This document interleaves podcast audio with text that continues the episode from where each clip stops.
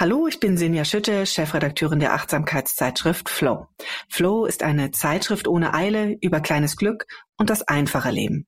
Wenn du Flow liest, kannst du besser über dich selbst und das Leben nachdenken. Du erfährst, wie Achtsamkeit dein Leben bereichert, wie Gleichgesinnte über die Themen denken, die dich auch bewegen und wie du eben dein Leben entschleunigen kannst. Außerdem liest du viele Geschichten über kreative und positive Psychologie. Und jedes Heft enthält auch noch zwei Papiergeschenke, wie zum Beispiel Poster oder Lesezeichen oder auch kleine Einschreibehefte oder Büchlein, in denen du reflektieren kannst.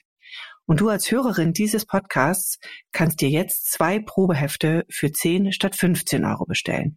Geh einfach auf die Webseite flow-magazin.de backslash Glück und bestelle deine Flow-Hefte am besten gleich noch heute. Ja. Viel Spaß damit!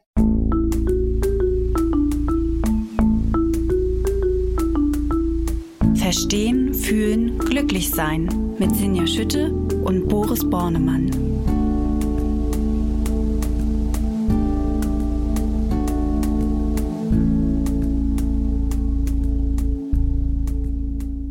Hallo und herzlich willkommen bei Verstehen, Fühlen, Glücklich Sein, dem Achtsamkeitspodcast. Mit mir per App wie immer verbunden ist Dr. Boris Bornemann. Er ist Kopf und Stimme hinter der Achtsamkeits-App Balloon und außerdem auch noch Psychologe und Achtsamkeitstrainer. Ja, Boris, herzlich willkommen. Herzlich willkommen, liebe Zuhörerinnen und herzlich willkommen, liebe Sinja. Sinja Schütte ist Chefredakteurin der Achtsamkeitszeitschrift Flow. Ja, und euch allen natürlich auch ein herzliches Willkommen. Boris hat es schon gesagt. Ähm, und wir möchten uns heute über ein sehr wichtiges Thema gerade in diesen Zeiten unterhalten. Und zwar geht es um das Zweifeln. Unsere Zweifel, unsere Zweifel an der Welt im Großen und Ganzen, aber auch die täglichen Zweifel an den Kleinigkeiten und die Schwierigkeiten, die daraus entstehen können oder vielleicht auch die große Erleichterung, die entstehen kann, wenn wir besser mit Zweifeln umgehen können. Das wäre zumindest das große Ziel, mein großes Ziel heute mit unserem Podcast. Boris, da wir starten, da gehst du mit, super.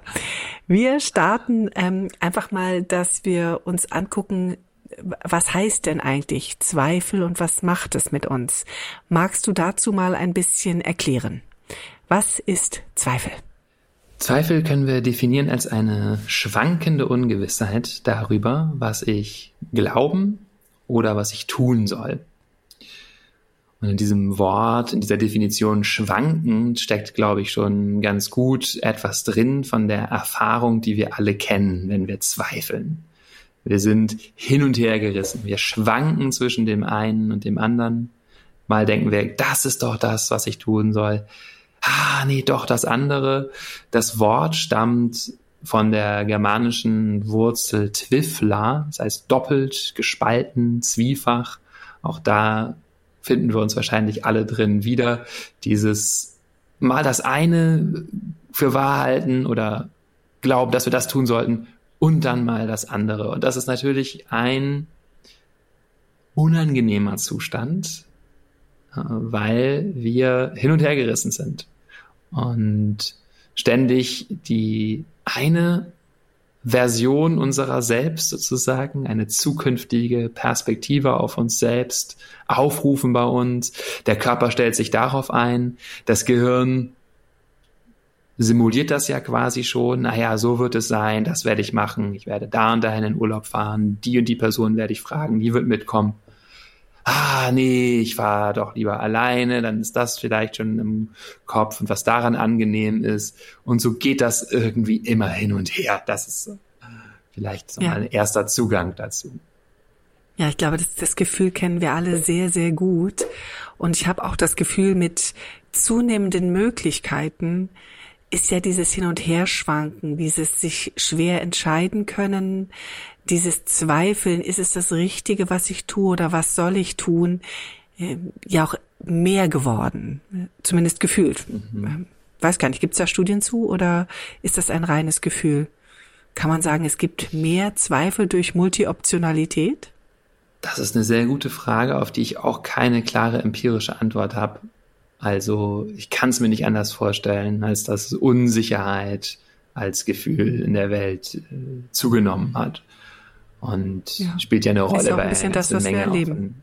Ja. Psychopathologien, auch äh, dieses Unsicherheitsgefühl äh, kann einen in alle möglichen schwierigen anderen Zustände bringen. Ja, hängt mit ja. zusammen, mit Angst, Wiedergeschlagenheit, mit Antriebslosigkeit oder FOMO, Fear of Missing Out. Fear of Missing Out, genau. Da sind wir, glaube ich, auch schon.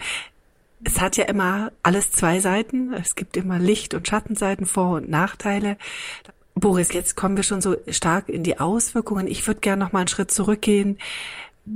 Wie hat sich denn das Zweifeln so kulturhistorisch entwickelt und in, in unsere Lebensrealität, sage ich mal, hinein entwickelt, historisch gesehen? Ja, also es gibt im Christentum so die Vorstellung davon, dass Zweifel eine Sünde ist oder ein Übel, das es auszumerzen gilt.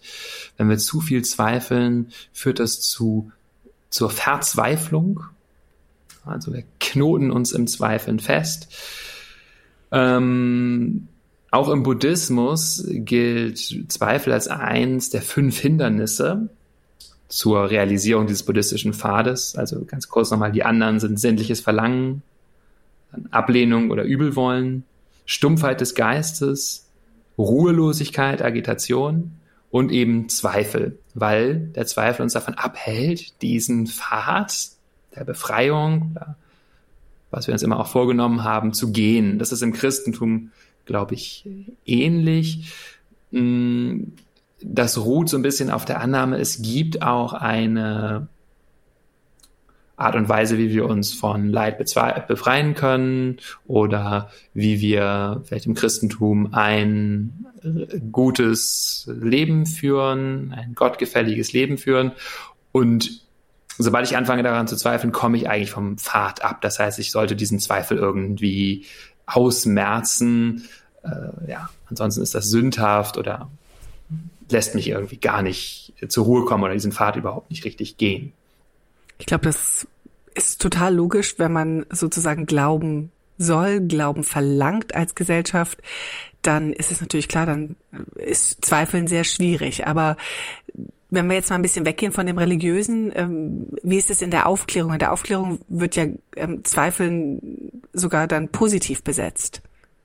Absolut. Und damit hast du es eigentlich auch schon zusammengefasst. Zweifel wird vermehrt im Zeitalter der Aufklärung mit Descartes und auch anderen als Voraussetzung für Erkenntnis betrachtet. Also nur dadurch, dass wir überhaupt etwas anzweifeln, was wir vorher für wahr gehalten haben, gibt es Erkenntnisfortschritt. Und damit bekommt der Zweifel also zunehmend eine recht positive Stellung, ist dann verwandt mit dem Wort Skepsis vielleicht, was auch nochmal interessant ist. Äh, Skepsis kommt von, vom griechischen Wort für schauen, spähen, betrachten, also etwas genauer untersuchen, prüfen, schauen, ob das wirklich stimmt. Also eigentlich was sehr äh, hilfreich ist, weil wir eben überprüfen, ob das überhaupt alles wirklich so stimmt, was ich da glaube und so der Wahrheit eben näher komme. Es treibt uns sozusagen an zu hinterfragen und ein, ja, eigentlich letztendlich natürlich ein wissenschaftlicherer Ansatz, um sich einer Thematik zu nähern. In dem Moment, wo ich zweifle, wo ich hinterfrage, wo ich nicht mehr einfach glaube, was mir gesagt wird, sondern eben hinterfrage und zweifle. Also insofern ist das ja schon mal ein, ein, ein positiver Angang an das Thema Zweifeln. Ist es auch in der Psychologie so positiv besetzt? In der Psychologie erkennt man beide Seiten an in Form des sogenannten Persistenz-Flexibilitätsproblems. Kompliziertes Wort, aber Persistenz dabei bleiben, Flexibilität äh, etwas ändern. Und es ist als ein Grundproblem unserer Existenz sozusagen anerkannt in der kognitiven Psychologie oder auch äh, in der Psychotherapie, dass wir das immer wieder haben, dass wir immer wieder dieses Problem haben, dass wir einerseits eine gewisse Persistenz brauchen, dabei bleiben wollen, andererseits auch nicht stumpf dabei bleiben wollen. Also Beispiel, ich kaufe eine Aktie, ich sollte nicht sofort bei der kleinsten Kursschwankung denken, oh Gott, oh Gott, ich muss die abstoßen, dann zahle ich Ausgabeaufschläge noch und nöcher oder lass mich total äh, kirre machen. Ähm, aber wenn das irgendwie auf Dauer sich sehr, sehr schlecht entwickelt, muss man vielleicht auch irgendwann erkennen, das ist nicht mehr gut, ich verkaufe es, bevor es noch schlechter wird.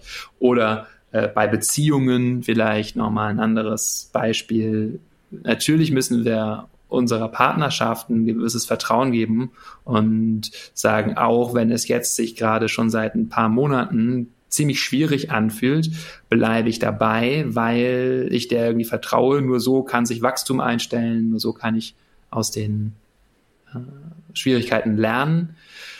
Nur wenn ich zu sehr persistiere, hänge ich möglicherweise auch über Jahre oder Jahrzehnte in einer Partnerschaft, die mir nicht gut tut. Und diese Probleme treffen wir also überall an, dass wir einerseits schon eine gewisse Durchhaltekraft brauchen, andererseits uns auch damit irgendwo verrennen können. Das ist ja genau das Problem immer des Zweifels. Wo ist ähm, sozusagen der Moment, wo man sich dann entscheidet oder wo muss man springen? Ähm, das ist ja, glaube ich, auch heute so ein bisschen unser Thema. Ähm, wenn du jetzt darüber sprichst, äh, es ist ja sozusagen es ist klar erkannt, das Thema Zweifeln, was es mit uns macht. Was macht es denn auf körperlicher Ebene mit uns? Ähm, wenn wir sozusagen Unsicherheit verspüren, wenn wir diesen Zweifel haben oder was macht es auch mit uns im positiven Sinne, wenn wir den Zweifel überwinden? Kannst du da nochmal drauf eingehen? Ich hatte es eingangs schon so ein bisschen angedeutet, was sich neuronal bei uns abspielt, wenn wir zweifeln, nämlich dass wir zwei manchmal auch mehr, aber wir halten es mal einfach, unterschiedliche Szenarien simulieren im Kopf. Also zum einen kann das etwas sein, was wir glauben. Also wie ist denn die Welt? Ist es denn zum Beispiel so, dass diese Corona-Maßnahmen uns wirklich vor Leid geschützt haben, weil nicht die Krankenhäuser überlastet wurden, weil nicht so viele Menschen an der Krankheit gestorben sind. Oder ist es aber so, dass diese Maßnahmen durch die Zunahme von Vereinsamung, Zunahme von Angststörungen, Depressionen, durch das Zurückbleiben von Kindern in der Schule und so weiter eigentlich mehr Leid angerichtet haben? Ja, das weiß ich natürlich nicht. Das ist berechtigter Zweifel und dann denke ich das eine durch, das andere durch und die Welt erscheint nicht so klar und das ist unangenehm, denn wir suchen schon nach einer klaren Welt. Es äh, geht dann im Gehirn das anteriore Zingulum an. Das geht noch stärker an, wenn es handlungsrelevante Zweifel sind. Also wenn ich gar nicht weiß, soll ich das eine oder das andere tun und äh, das ist sozusagen die Hirnregion, die immer dafür da ist, wenn wir zwei Dinge im Kopf haben, die nicht gut miteinander einhergehen, dann klingelt es sozusagen im anterior Singulum und äh, wird der Zustand ausgerufen, hier ist ein Konflikt, wir müssen was machen. Das geht einher auch mit sympathischer Aktivierung, also da, wir werden so ein bisschen angespannter, Schweißdrüsen werden aktivierter, wir sind in einem eher aversen Zustand, eher unangenehmen Zustand. Wir versuchen das irgendwie aufzulösen. Also das heißt, wir sind, wir auch andere Hirnregionen, ganz stark, involviert sind. Immer. Ja, aber wir sind ganz stark Punkt. aktiviert und das ist auch immer das, äh, das ist so, so ein kleiner Moment, der, den wir als Stress empfinden auch. Ne? Das ist ja so ein bisschen unser unser Stressmoment im Zweifel auch, wenn man hin und her gerissen ist.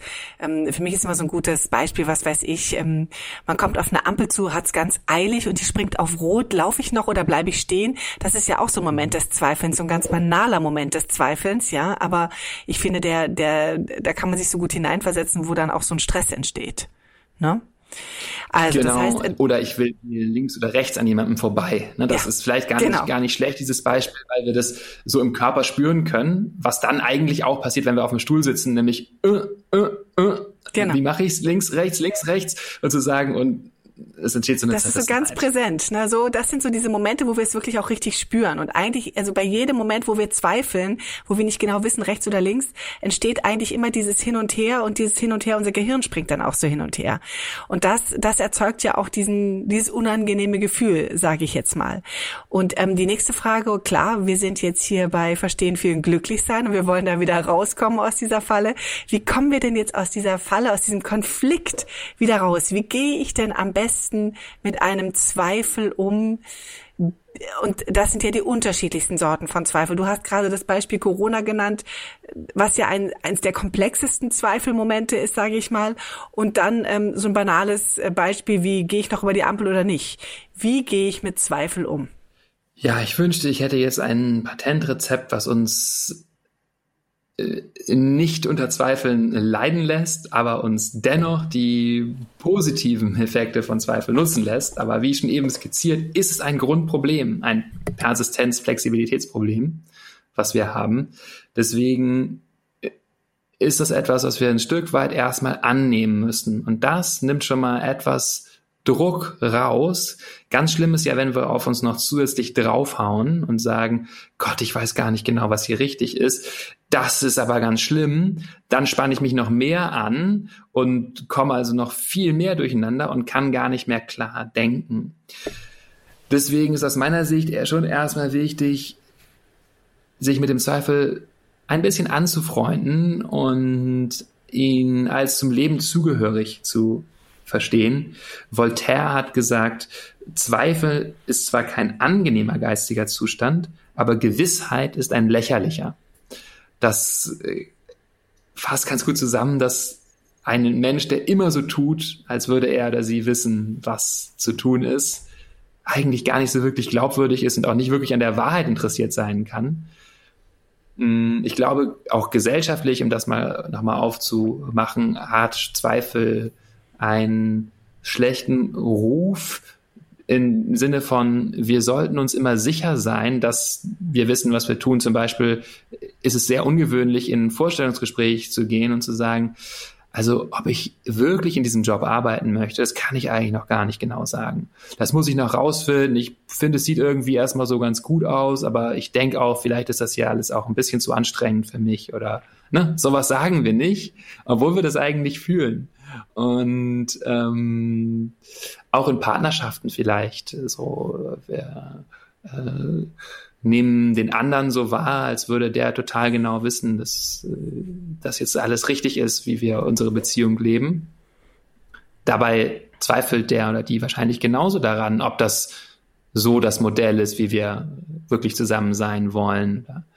Ähm, und da so ein bisschen Offenheit zu haben und auch drüber zu reden, das zu normalisieren, zu sagen, ich bin übrigens auch unsicher, so ich kann das nicht so genau wissen, was richtig ist, das nimmt schon mal ein bisschen Druck raus. Und das ist das, das ist das Erste, was hilft. Ich glaube, das ist ähm, eine der großen Themen ja auch, ähm, die wir auch alle jetzt in den letzten anderthalb Jahren gelernt haben, eben zuzulassen, dass wir, dass, dass vieles eben auch nicht so sicher ist, wie wir immer vorgeben, dass es sei oder wie es vielleicht auch schien sondern dass ähm, viele Unsicherheiten uns permanent begleiten und dass es aber auch okay ist, dass diese Unsicherheiten uns begleiten und ähm, wir trotzdem entscheiden können, aber wir auch Entscheidungen wieder zurückdrehen können. Aber vielleicht sind wir da jetzt schon wieder einen Schritt weiter, nämlich bei dem, wie gehe ich am Ende damit um? Du wolltest noch was ergänzen, Boris.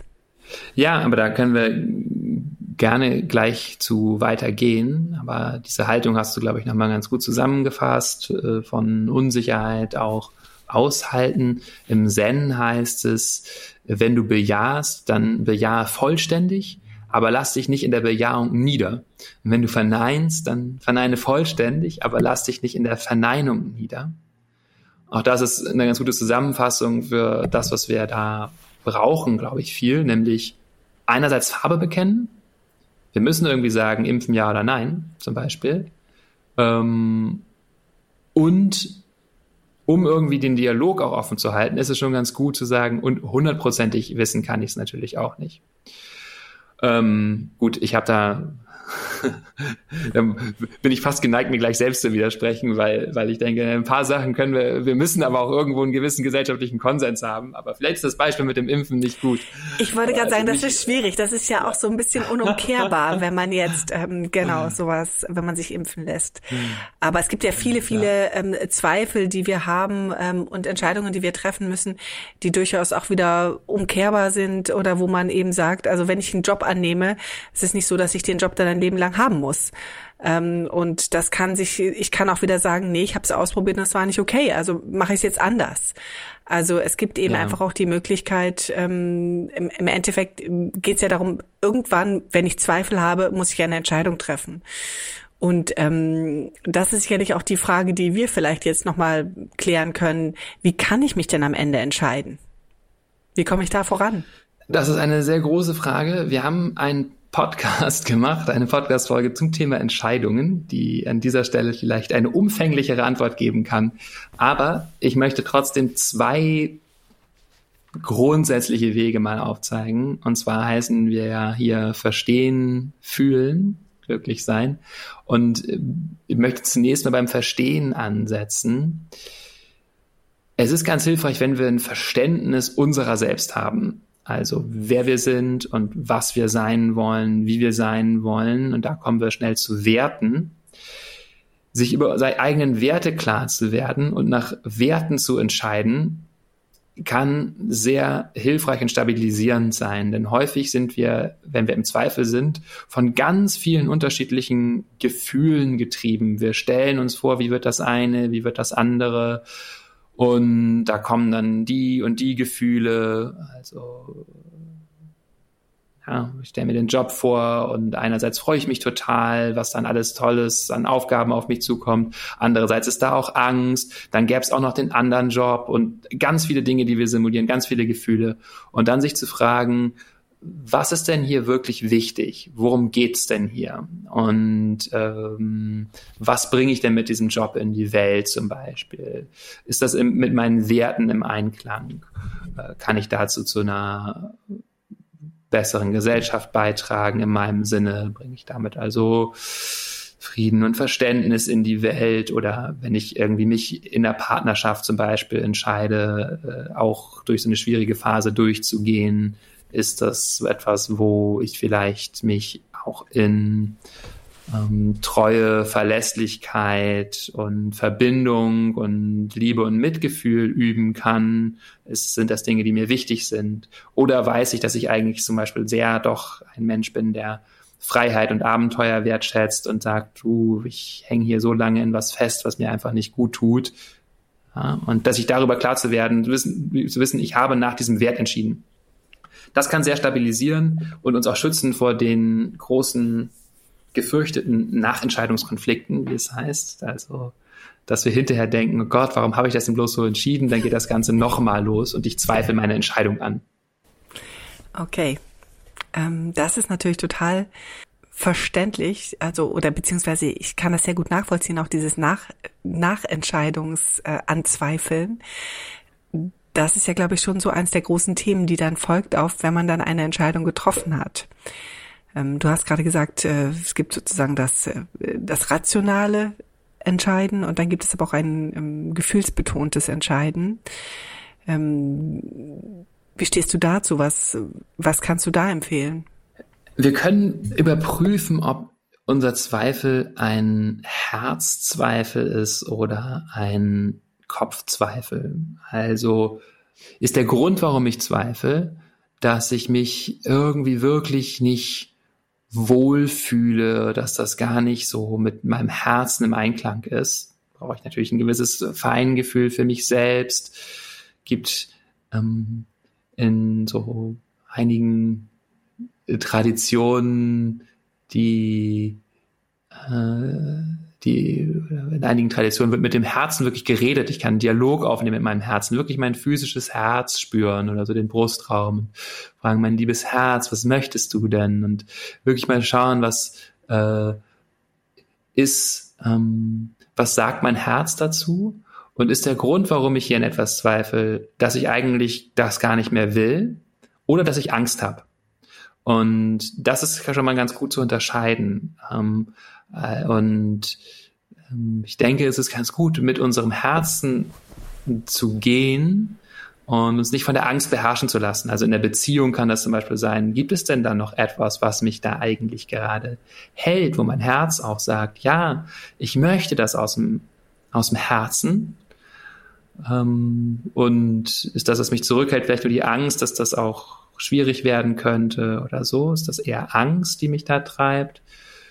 Oder ist es andersrum, mein Herz sagt eigentlich, ich möchte ganz dringend frei sein und ich habe nur Angst vor ähm, diesem schwierigen Schritt der Trennung und den Gefühlen, die da auf mich zukommen. Also das ist, glaube ich, ganz gut auseinanderzuhalten, sofern wir das können, ein bisschen zu trennen, mal zu fragen, was ist die Stimme der Liebe oder des Herzens und was ist die Stimme der Angst. Und dann zu gucken, wie kann ich vielleicht der Stimme der Liebe folgen. Okay, also auch durchaus ein Plädoyer dafür, der Stimme des Herzens folgen, der Stimme der Angst ein bisschen weniger, den Verstand nicht ganz ausschalten. Das sind doch schon mal ähm, ganz gute Wegweiser durch ähm, das Thema Entscheidungen. Und wie bleibe ich denn jetzt aber, du hast es vorhin selber angesprochen, die Nachentscheidungskonflikte. Also ich habe dann eine Entscheidung getroffen, ob nun aus dem Herzen, aus Angst heraus, aus dem Bauch heraus oder aus Verstandsgründen. Aber ich werde die Zweifel nicht los. Und dann? Ja. Und da können wir vielleicht die Schlange nochmal mit ihrem Kopf zusammenknoten oder so. Nein, also zum Anfang zurückkommen, sagen, dass auch das völlig normal ist. Manchmal haben wir diese Vorstellung, dass wenn wir uns dann entschieden haben, dass dann ja alles klar sein müsste. Und das ist dann vor allen Dingen sehr unwahrscheinlich, wenn wir schon sehr lange gezweifelt haben. Das ist eine vielleicht erstmal unschöne Nachricht, aber es lohnt sich, sie zu hören und das zu normalisieren.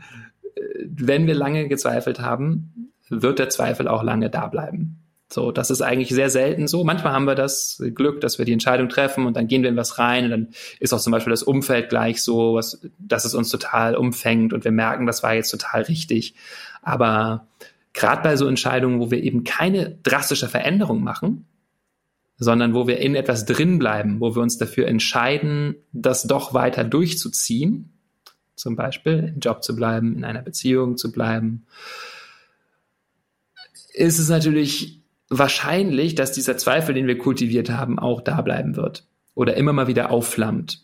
Und ich glaube, da ist es schon auch gut, wirklich äh, den einzuladen und als Lebensbegleiterin wahrzunehmen, wie auch andere äh, schwierige Zustände.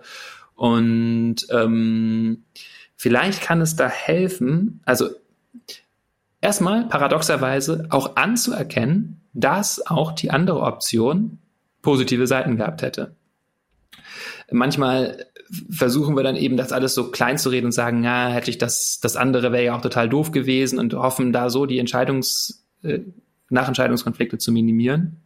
Aber es funktioniert nicht so richtig, weil das einfach häufig nicht stimmt oder weil wir es einfach nicht wissen können und weil möglicherweise das andere tatsächlich Vorzüge gehabt hätte. Ja, der andere Job hätte Vorzüge gehabt. Ähm, äh, oder wenn ich jetzt doch eine Auszeit genommen hätte, das Abenteuer gelebt, hätte ich mich ganz neu entdeckt das ist nicht klein zu reden, sondern sagen, ja, das wäre gut gewesen. Dann zu gucken, wie kann ich vielleicht diese Bedürfnisse, die da jetzt nicht erfüllt bleiben, äh, erfüllt werden, anderweitig befriedigen. Wie kann ich in meinem Alltag äh, noch irgendwie etwas machen, was mehr Abenteuer und Aufregung reinbringt, was Reisen angeht oder neue Hobbys, interessante Dinge ausprobieren oder so. Jetzt nur als Beispiel, aber klar irgendwie zu wissen, der Zweifel wird da bleiben auch auf eine Art.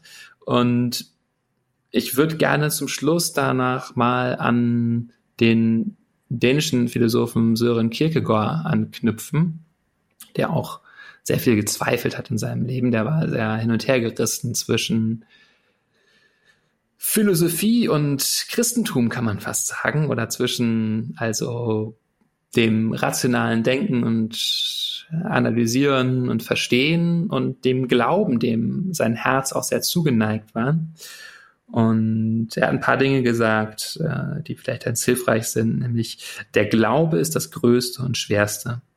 Der Glaube beginnt gerade da, wo das Denken aufhört. Oder auch jeder mentale Akt besteht aus Zweifeln und Glauben. Das Glauben aber ist das Positive. Es ist der Glaube, der das Denken nährt und die Welt zusammenhält. Und er springt auch vom Sprung in den Glauben und ich denke, gerade bei religiöser, aber auch bei romantischer Hingabe besteht ein Momentum, was der ganzen Sache etwas Schönes und Zauberhaftes gibt, darin, dass es letztendlich rational nicht begründbar ist.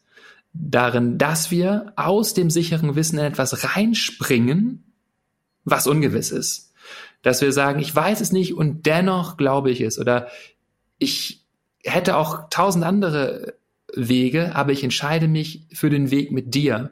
Und gerade weil das so etwas einfach aus dem Gefühl herauskommendes ist, weil ich da aus dem Denken herausgehe, das Denken übersteige, dadurch bekommen diese Akte des Glaubens, des sich Hingebens, ihre besondere Schönheit. Und ich glaube, das ist gerade in dieser Zeit auch, von der wir zu Anfang geredet haben, wo es so viele Optionen gibt, auch ganz hilfreich, diese Fähigkeit zu entwickeln der Hingabe. Hineinspringen, einfach daran glauben, sich hingeben. Das sind sehr schöne drei Worte, um das ähm, Zweifeln sozusagen zu beenden. Vielen Dank. Wir kommen jetzt langsam nochmal ans Ende und ich fasse ja immer noch einmal zusammen. Also ich habe heute gelernt, Zweifel gehört dazu. Zweifel wird uns immer begleiten.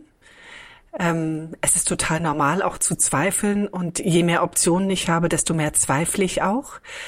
Sehr schön war der Gedanke, den ich gerne mitnehme, dass je lange oder je länger ich zweifle, desto größer ist eigentlich auch, ja, letztendlich vielleicht die Entscheidung, die ich zu treffen habe und desto besser sind vielleicht auch beide Optionen. Und da denke ich auch sehr gerne an unsere Entscheidungssendung oder an unsere Entscheidungsfolge in unserem Podcast, wo wir gesagt haben, ja, wenn ich zwei, wenn ich kaum die Entscheidung treffen kann, sind es vielleicht wirklich zwei Optionen, die beide richtig gut sind. Und am Ende kann ich gar keine falsche Entscheidung treffen. Ähm, das gilt vielleicht auch für den Zweifel. Wenn ich lange zweifle, vielleicht sind es beides wirklich gute Optionen. Und der Zweifel ist besser auszuhalten, weil ich weiß, egal welche Option ich wähle, es ist eigentlich immer eine gute Option. Und das ist dementsprechend eigentlich immer etwas Gutes, wo hinein ich springe, woran ich glaube. Und ja, der Mut zum Glauben, der ist sowieso, oder der Mut zum Springen, der gehört dann immer dazu, am Ende. Und ähm, das macht es uns vielleicht ein bisschen einfacher, die Zweifel aufzulösen, zu wissen, dass je mehr ich zweifle, desto besser sind beide Optionen gewesen. Ja, danke für diese schöne Zusammenfassung, Sinja, und auch dafür, dass du diesen Aspekt nochmal reingebracht hast mit den beiden sehr dicht beieinander liegenden Optionen. Und vielleicht habe ich jetzt mal die Gelegenheit, äh, das zu machen, was du an dieser Stelle sonst immer tust, nämlich äh, abzumoderieren und Dankeschön zu sagen fürs Zuhören. Ich hoffe, ihr äh, habt etwas mitnehmen können und wenn das der Fall ist, wenn euch der Podcast gefallen hat, dann freuen wir uns immer über ein paar Sterne in der Apple Podcast App oder auch über freundliche Rezensionen dort. Und wenn es etwas gibt, was ihr hier mal besprochen haben wollt, worüber Sinja und ich mal reden sollen, dann schickt uns bitte eine E-Mail an podcast at balloonapp.de und das schauen wir uns regelmäßig an und schauen, was wir hier einbringen können. Ja, dann vielen Dank auch von meiner Seite. Und tschüss, bis zum nächsten Mal. Tschüss.